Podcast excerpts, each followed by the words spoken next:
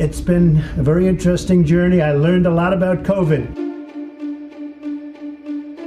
I don't want to be uh, attacking the president and the first lady uh, now. They uh, have contracted coronavirus. É da sala oval que vamos seguir o último mês de campanha nos Estados Unidos, submerso em total incerteza. Da doença de Trump à ameaça de uma batalha legal por causa dos votos por correspondência, há quem adiante sinais de uma tempestade perfeita. Na sala oval está um assessor político do atual presidente português, já foi assessor também de outro presidente, Cavaco Silva, Nuno Sampaio. Ele é professor e investigador em estudos políticos da Universidade Católica de Lisboa. Nuno Sampaio, a democracia americana está em risco nestas eleições? Antes de mais, é, é importante dizer que o, o, caminho que a democracia americana e o governo representativo nos Estados Unidos, a forma como se afirmou, como se estabeleceu eh, e como se desenvolveu nos últimos três séculos, é absolutamente extraordinária. Eu sei que pode parecer um bocadinho em contraciclo estar a dizer isto, mas eu penso o que há de notar, antes de mais, é um país que se tornou independente no, no final do, século XVIII, que constituiu uma federação de diferentes Estados, evidentemente com problemas internos graves, como a Grande Guerra Civil no século XIX, sempre com a questão da, da tensão racial e com um caminho muito longo para que fossem reconhecidos os direitos civis e políticos a grande parte da sua população, mas não podemos esquecer que os Estados Unidos são um exemplo extraordinário da forma como uma democracia se estabeleceu num território tão variado e tão extenso. Donald Trump e Joe Biden interpretam esta democracia da mesma forma? Bem, um sistema bipartidário, como aquele que existe nos Estados Unidos, historicamente tendia para ser um, um sistema moderado com dois grandes partidos, que no fundo são uma federação de vários partidos, em que tendem para a moderação, antes de mais porque têm o objetivo de ganhar eleições. Ora, o que nós estamos a observar nos últimos anos é que, de certa forma, essa característica que foi um dos esteios da democracia tem-se estado a esbater. Assistimos a uma polarização e a uma divisão muito grande. O espaço do centro parece estar-se a transformar num, num grande fosso e essa radicalização tem de facto provocado mudanças na política americana e, com a eleição do, do presidente Trump isso tornou-se ainda mais notório.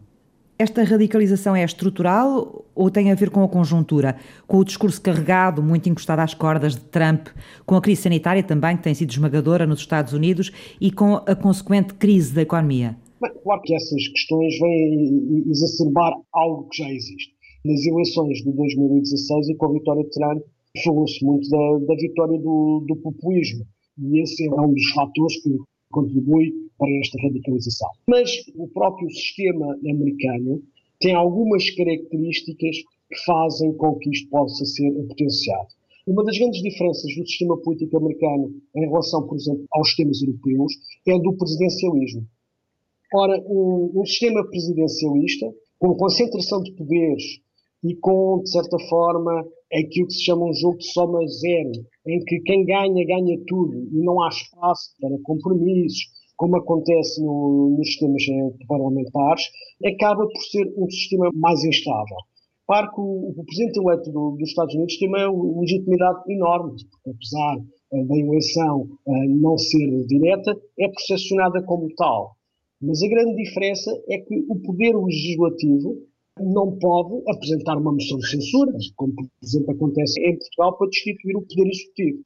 O que faz com que tudo à volta do Presidente seja muito exacerbado.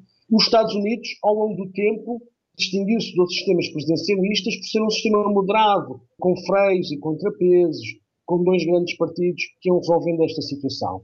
Mas, neste momento, esses aspectos estão a vir ao, ao de cima.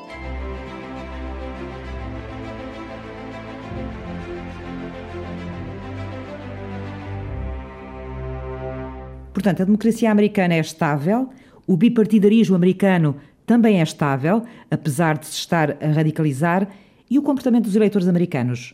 Ele vai contribuir para a estabilidade ou para a incerteza nestas eleições? O que aconteceu fundamentalmente, por exemplo, nas eleições de 2016 foi que os eleitores republicanos, os simpatizantes do Partido Republicano, votaram republicano. Os simpatizantes do Partido Democrata votaram democrata. Depois pode haver uma ou outra oscilação, mas há um grande partidarismo no comportamento eleitoral que é muito estável. E a grande questão em relação a estas eleições, mais do que quem é que vai conseguir conquistar os indecisos, é quem é que vai conseguir mobilizar mais os seus próprios eleitores. Qual das máquinas eleitorais vai fazer com que os seus vão mais às urnas e votem mais? Essa é que é a grande questão. Claro que depois há a questão dos swing states, ou, ou seja, aqueles estados podem fazer a, a diferença. É difícil prever, porque embora Joe Biden, nesses estados que são tidos como decisivos, como o Michigan, eh, o Ohio, a, a Pensilvânia, tenha vantagem nas sondagens. O que é facto é que também Hillary Clinton também tinha, há quatro anos, vantagem nas sondagens.